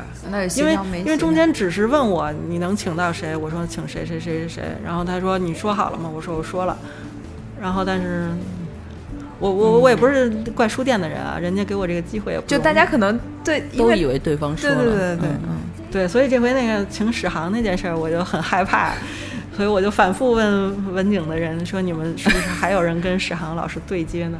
他们说：“是的，是的。啊，太不容易了。本来我之前还说啊，易阳老师做活动，我去当主持，肯定捧得特别好。后来我现在我我就没底了，我觉得。嗯 不，因为我我确实不是那种就是能够被热烈气氛感召的呃说很多故事的那种，因为有什么故事可值得拿来说呢？还是有挺多的。我给你举几个例子。董东强老师在我们这儿讲了那个六里庄这个 IP 演变的全过程。嗯，这当然他他不是用那种很商业化的模式啊，他就讲，比如说当时演话剧的时候，嗯是个什么状态，然后里面的不过东东强老师确实有提纲，就是我我们跟他沟通的时候确实有提纲。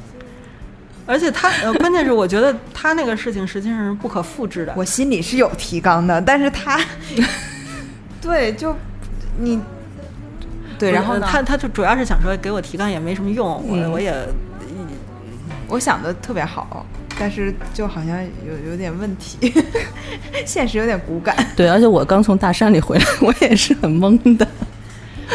嗯，不东东东枪那个事儿，我觉得他那个是完全一个特例。就听了他那个整个这个六里庄仪式这个发展的过程，我都给他写了一篇，就是因为我觉得他那个太有意思了。嗯，就是这个事情是不一样的。就是说你说我我我真的，比如说写写小说这个事儿有什么可说的呢？就是要要说写多好，我有没有野心？可能有吧。那当然肯定是想写好了，但是我拿什么说这个事儿呢？没有什么可说的。而且而且我又不是专门写小说，就是我就票友，对，就听起来你就是一个票友，你得到了一个已经作为票友能得到的一个很好的待遇和资源了。然后这这东西也其实真的哎，作家他会有，就是做就是这个这个压力嘛？比如说他会他跟出版社这个约是怎么签的？是说，比如我在多长时间内要完成多少作品，还是说？呃，他这个肯定是没有压力，因为他都他那个稿子都弄齐了以后，对吧？然后就没有一个截稿的这个压力。他说的这种就是一个比较好的作家，哦，就是一个著名的靠写作吃饭的人能采取的方式，就是知道你是一个专职的作家，那么出版社先跟你谈，因为怕你被别人牵走，嗯所以他会主动跟你谈说。瑞舒老师，咱你最近有什么呃写作计计划？划然后我们聊一聊。然后您要这个写作计划，能不能先有一个简单的提纲啊？能不能有一个一开头的一两张啊？我们开个讨论会，签了对对，然后把合同签了，预付金打给您，然后咱们这事儿就说定了，你就不要再跟别人签了。嗯，就是这是一种成功作家的标志。像我这种都是都是都是倒腾好半天，然后人家还说这个没什么可发的，那就这样吧。不是这样的，不是 太难了。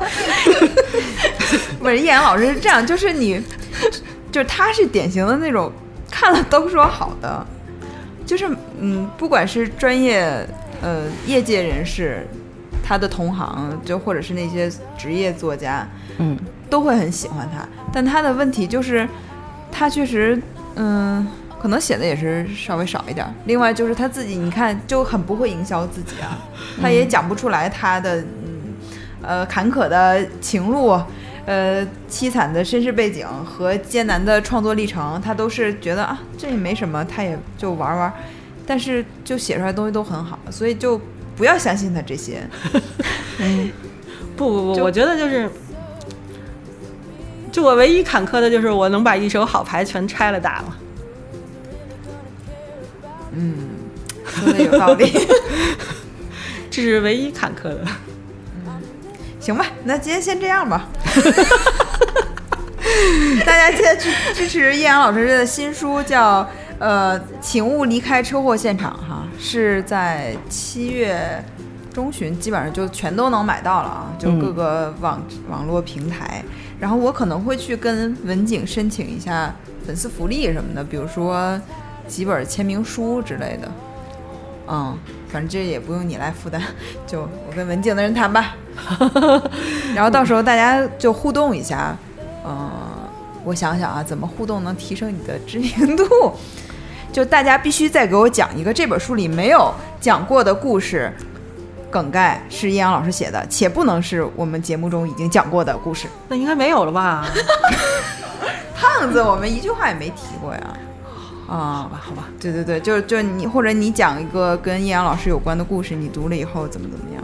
哎，我读了以后每次都觉得胃难受，就是气的，堵这都是 堵的慌堵的对，就是每次读完就是胃难受，然后特别想哭，然后你在家里的时候你可以大哭一场还舒服一点，在办公室有时候就像神经病一样，你也不能在那儿哭哈。嗯，然后有的时候我就在那默默流泪，然后更像神经病。对，他就很少有作家能给我这种嗯，就是堵的感觉，这就是一种怎么说，审美上的愉悦，但它故事本身可能不是一个让你愉悦的故事，但它能嗯给你审美上的愉悦。就是被你们下架的那个有一个在你们那儿挂的那个小说，然后我每次这个想哭一下的时候都去看一下。啊，就你自己也能，就把你自己也能感动。对啊，我我看自己的小说不觉得是我写的，那就希望你这本书能卖好啊！你你是这次你会用力的营销吗？或者说多用一些，多调动一些身边的资源？哎，我在今天来之前还是意气风发的，怪我吗？没有没有没有没有，怪我自己。哎，你说如果有那种多元合作的方式，比如说，嗯、嗯，我就瞎说啊，比如说邀请你做一个跟你小说毫无关系的这种，呃，视频或者是音频节目，然后但是目的还是为了把你竖起来卖小说，这种事儿你愿意干吗？可以啊，有这个态度，我觉得还可以。哎，一般出版界他这个营销一个作者都是什么方式？现在就是得多方面主打了，因为就是你就说哈，我觉得中国这个阅读环境还是比较差一点，就是就尤其他写的还是小说，那你说小说也不是一个必需品，嗯不是一个我必须要买来干嘛干嘛的东西，所以有人就喜欢就会买，不喜欢就。不买。那现在我们举一个目前很火的作家，就是大兵老师的例子。嗯，他就是你可以看他的微博，他非常的努力。他就是那种，你知道他有多努力吗？他非常非常努力。嗯他有几个营销的手段，第一是他每年都会，这个你肯定是做不到，他每年都会让学生在他的微博下留言说你是哪儿人，我给你报销回回家的车呃机票或者火车票。嗯这个是卖自己慈善家或者是关心粉丝吧，嗯。宠粉的一种一种一种姿态。嗯。然后还有就是他说他有一个活动叫呃，他们带他们会替代代替大兵去看你，搞了一大堆不知道什么的音乐人、民谣歌手，嗯。他们会兵分三路前往全国各个城市去演出，怎么代替啊？怎么就是他们是大兵的朋友，啊他们去看粉丝，啊？就整个主题叫对，嗯就是什么百城什么音乐、嗯免费音乐会吧，嗯就是这样。然后这是一个，还有就是每年 大兵都会跟编辑这两年都会上演一一个呃微信截图，就是说我这个书书架，因为现在纸架和什么都挺贵的嘛，设计就是成本很高，但是他就是说我为了让粉丝，为了让山区的小朋友都能看得起书，我拼命的哦，不跟、涨价是吧？对，跟编辑来压价，这个多不容易。他就是其实是卖这些，然后他卖的那些故事呢是，呃，反正他最早卖的那些故事就是和你现实生活中不同。怎么他怎么去呃西藏或者丽江这些地方漂泊着，然后他认识各种各样奇奇怪怪的人，他们都有很传奇的故事。那一些在学校里的学生就会觉得哇，这是我向往的生活，或者这是我没有见过的世界，我可以通过大兵去认识这个世界。嗯那他们就买啊，嗯，就是反正就是，嗯，我觉得他们因为大兵原来做过主持人嘛，就是山东卫视的《阳光快车道》的主持人，嗯所以他们应该也很懂得怎么经营自己的人设吧。嗯比如说之前在中信的时候，他第一本书，哎，我这样说是不是会？反正他也不认识我，就是还有一个就是说，那个你可以晒你的图书订单，然后我我可以请你吃饭，这个饭是一对一的，嗯然后我就被他的编辑拉过去，我做什么事儿呢？给他拍照，然后拍完这个照要要再发给他，他要发微博什么之类的。哦嗯嗯嗯，就演了一下。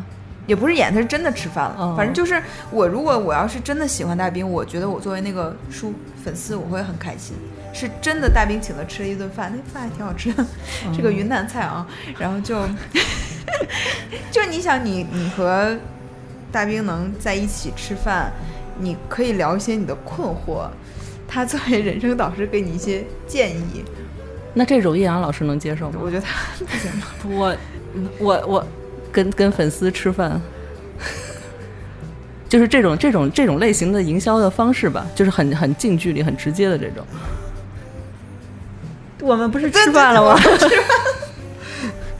不不，主要是你没有一定的粉丝数，你干这个事情就完全变味儿了。对对对。就你你你一共只有几万个粉丝，然后人家平常跟你互动，然后你现在摆出这个高姿态，说好像 我跟你吃饭是一种恩惠，这个嗯这本身这个态度好像都很奇怪啊。嗯就只有那种他他他已经跟他的粉丝是是拉开层次和距离的人，才能真的干这种事儿。就好像巴菲特说，啊，我谁跟我吃饭，这是我能带给你的一个福利。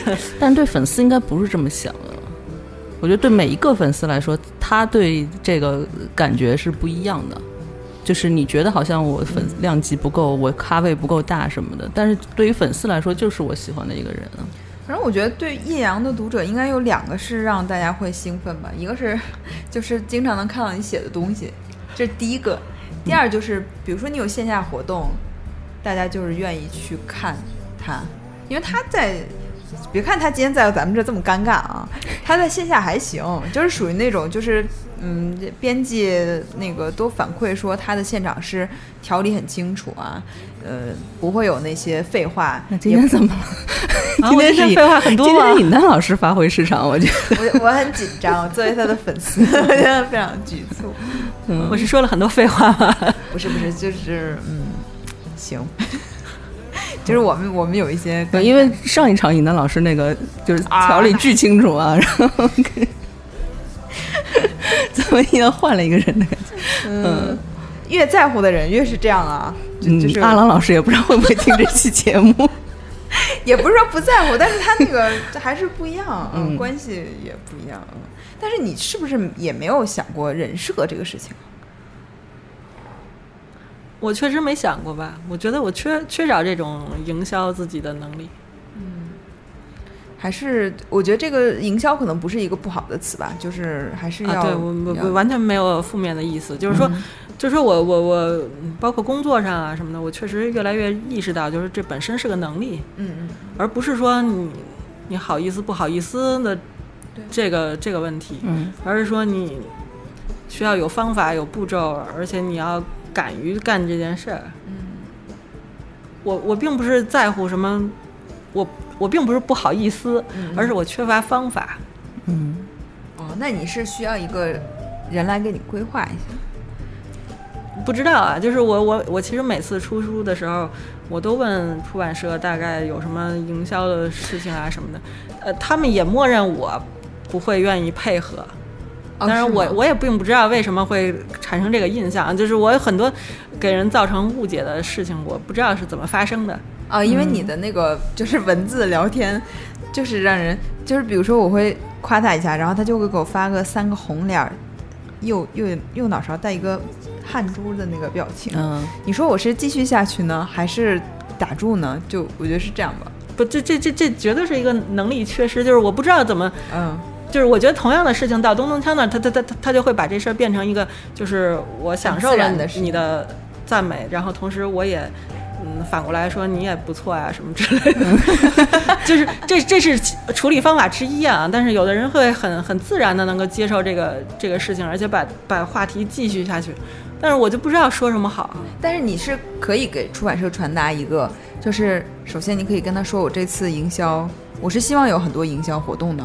然后我也会尽力配合，啊，这是一个，就是你的态度在这儿。第二就是你提供你能提供的资源，比如说我我我认识一些什么作家，然后你你是要思考，比如说哪些人是会有流量，哎呀，流量这个词，就哪些人会呃，他推荐你的书会更有效。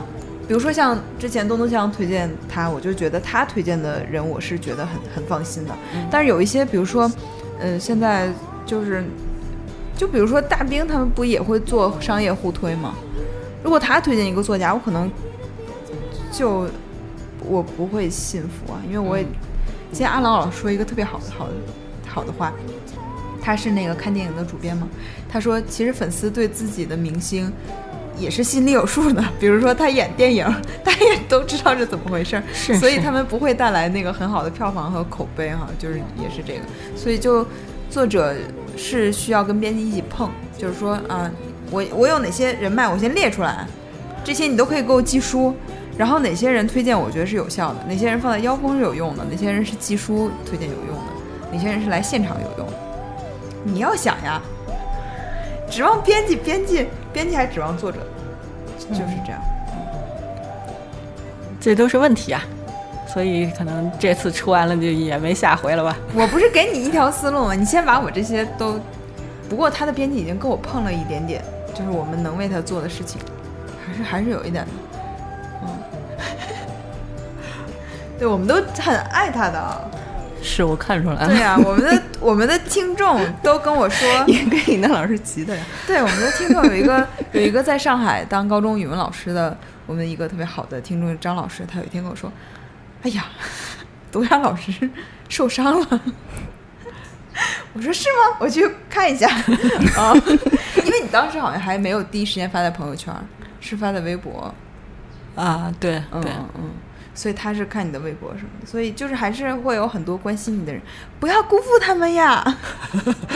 哎呀，我这个就是很难办啊。不是不是，这其实是一种可爱的状态了。今天还是。三十九，对，还是展现了展现了很真实的。一不不不，就是我觉得这这也是跟这也是跟专业作家的距离，就是说还是因为没有全身投入到这个事儿里来，所以并没有说百分之百的投入去做这件事儿，想他所有的这个技术性问题。嗯嗯。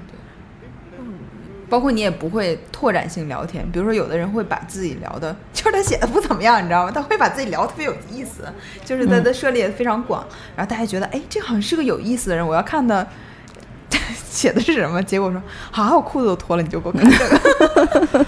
哎，我觉得我也会给这种感，不给别人这种感觉，因为我的一个困扰就是，比如说你的目标作者是谁？呃，不，目标读者是谁？不知道，我也不知道人为什么要看这些小说呢？就是审美上的愉悦啊！小说的啊，那个，然后就跟家里憋得胃疼是吧？罗伯特麦基老师讲，故事是，哎呀，我忘了他怎么说的了，反正就是说，就是体大概意思就是人人对故事的去呃这个欲求啊，就是说你对你不了解世界的一种。想探索的这这样一个欲望，嗯，那么易阳老师他他写的故事是让你就是一个是看到人更内心、更细微的一些活动吧，就是他会把那些呃不会说出来的话都写在引号的外面，嗯。或者是那种就是你会觉得这人啊，他是说一半儿吞一半他有嗯很多，哎，你就会觉得嗯，我生活中也有这样的情况。那么或者是某一个人他之前好像是这样，是不是这种状态？嗯另外就是他确实是，我觉得你比同龄的这个作家会写的更更扎实一些。就这个扎实不是说别人写的不好啊，就是说你会更关注讲故事这个本身，然后更细微的东西去会去挖掘，而不是那种很绚烂的意象啊，或者是那个这些可能不是你特别关心的吧。是吧？我刚才这段其实讲的还行哈，结果说个是吧？我应该说什么？你你说对，我确实这个不是我关心的。如果我要是怎么，就是这样接啊。啊，我想想，你看需要一个提纲，我怎么知道你要说什么？你这不是提纲，人是你得需要一个演讲稿，人都给你写好了，此处怎么回答，拼音给你标好。什么叫绚烂的意象呢？就是你不会写一个，呃，或者是现实生活中以外特别跟常人不同的状态的人吧？林中巨舟那个算非生活意象吗？那个呃，他不是叫林中巨船吗？啊，对，林中巨船。就是对那个故事《林中巨船》这个故事是他收录在新小说集的一个故事。当时就他是悬疑还是科幻，我们和东东向老师进行了激烈的探讨啊。那个我觉得里面是有一个就是船那个具象，呃，那个意象应该是非生活的，但是那里面的人还是很生活的。非生活的人。你不是看过我写的那个、那个、那个古装戏那个那写的不好呀，啊？不是，嗯，所以你还是会偶尔会尝，就是会想要尝试一个那样的事。嗯，不，就是这个事儿都都得感觉到了才能那什么。嗯就是你有时候会会会有那种想想写那个怪一点怪的东西的想法。那你就去写啊。我喜哎，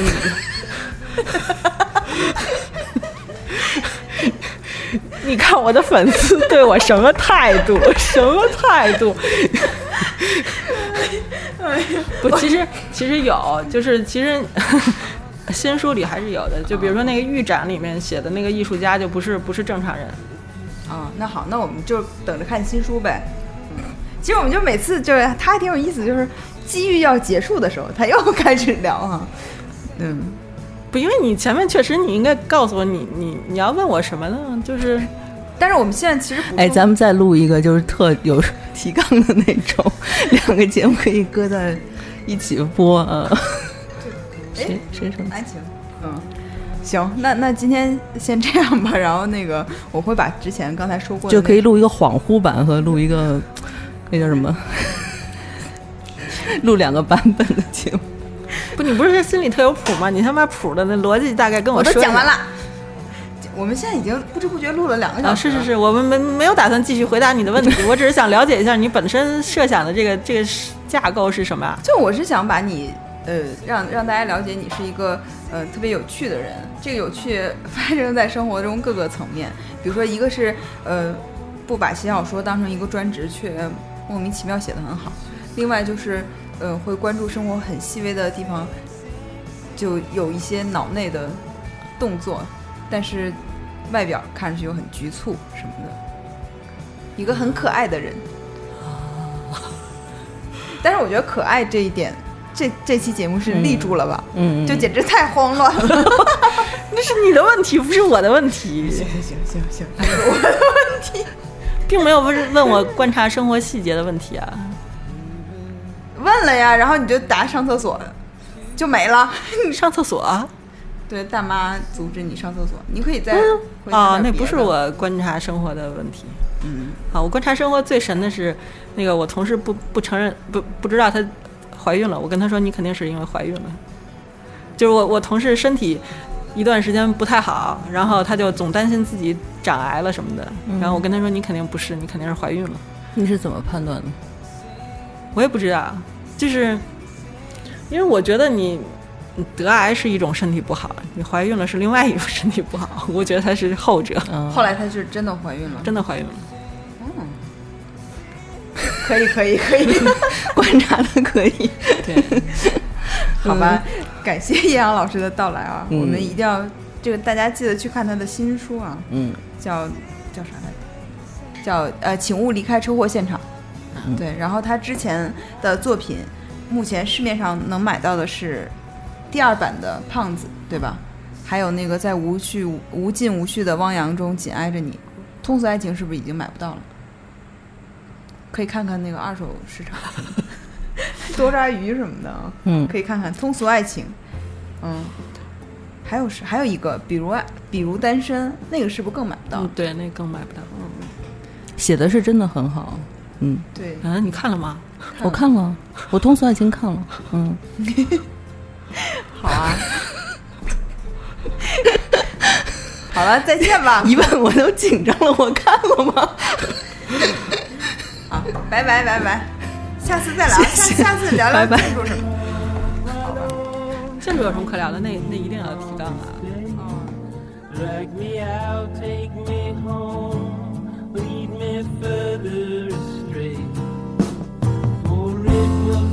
snow.